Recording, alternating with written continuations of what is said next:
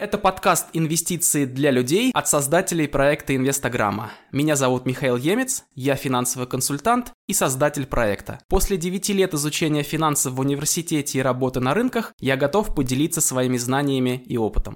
Меня зовут Сергей Золотов, я менеджер проекта. У меня техническое образование, и я ничего не понимаю в финансах, но очень хочу разобраться. Поэтому в подкасте мы поговорим об инвестициях простыми словами. Как защититься от инфляции, в каких валютах инвестировать, какие ценные бумаги стоит купить. У меня очень много вопросов. Отлично. Будем вместе во всем разбираться. К концу подкаста ты будешь знать все основные концепции финансов. Добро пожаловать в подкаст «Инвестиции для людей».